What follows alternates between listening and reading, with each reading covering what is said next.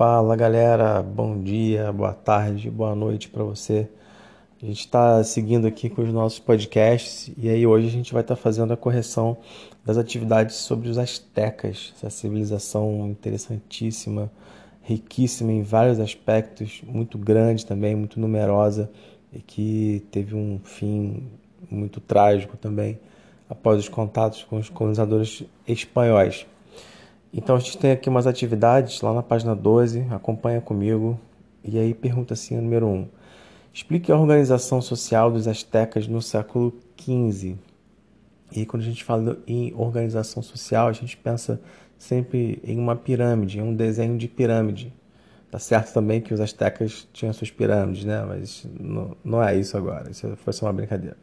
Mas enfim, então pensa numa pirâmide e aí quem está lá em cima tá, está em menor número, mas tem mais poder do que quem vem descendo essa, essa escala, ok? Então, lá no topo da pirâmide, a gente percebe né, sobre os astecas uma rígida hierarquia e havia essas camadas diferentes, né? E logo lá em cima tinha os governadores, os guerreiros, administradores, e aí conforme essas camadas vão descendo, a gente tem lá os trabalhadores, artesãos, né, carregadores e tal, até mesmo os escravizados, ok? E a nossa número 2 aí pede para vocês explicarem as funções da guerra na sociedade asteca, asteca do século XV até o século XVI, até o início do século XVI. Bom, as guerras eram um fator muito importante para eles, as guerras faziam parte da vida deles, era um povo guerreiro e conquistador também. E aí, durante as guerras, eles conseguiam arrecadar muitos impostos dos povos que eram dominados por eles e conseguiam também um grande número de escravizados. Então você pode você pode comentar é, alguma coisa sobre isso.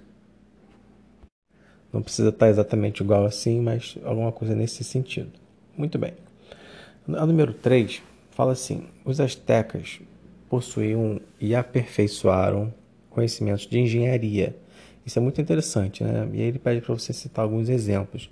É verdade mesmo, viu? Eles tinham um conhecimento bem, bem legal, bem interessante, bem firme de engenharia. Não só de engenharia, que pede de engenharia, mas de engenharia, de matemática, de geometria, de arquitetura também, de medicina. É muito interessante isso, isso deles. Mas a questão pede aqui para vocês citarem conhecimentos de engenharia. Bom, vamos lá a gente já falou aqui que os astecas eles construíram várias pirâmides também, tá?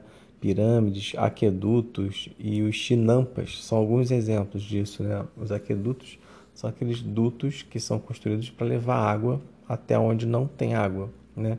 E os, as chinampas eram aquelas estruturas que eles faziam tipo umas plataformas para que serviam para o cultivo, né? Para agricultura ok?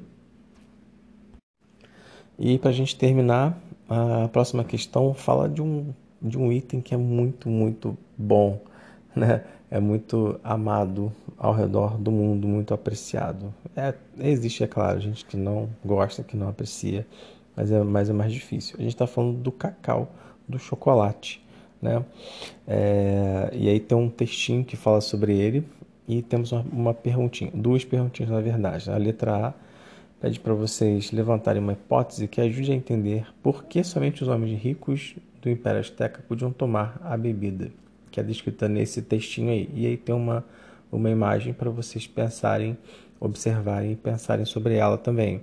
Bom, uh, o texto fala em vários ingredientes, fala, fala em festas e vários ingredientes que eram utilizados. Né? O chocolate é um deles, é, mas fala de, de uma diversidade de ingredientes. Então, é possível a gente pensar que só as pessoas de camadas mais elevadas que tinham condições de ter acesso a tantos ingredientes assim. Essa seria uma, uma hipótese. Se você pensar em alguma coisa diferente, não hesite em colocar e em me contar, porque eu quero saber, certo? Vocês têm liberdade para isso. Muito bem. E a letra B pede para vocês apresentarem diferentes usos do cacau na contemporaneidade. São os nossos dias atuais, né? Os dias contemporâneos.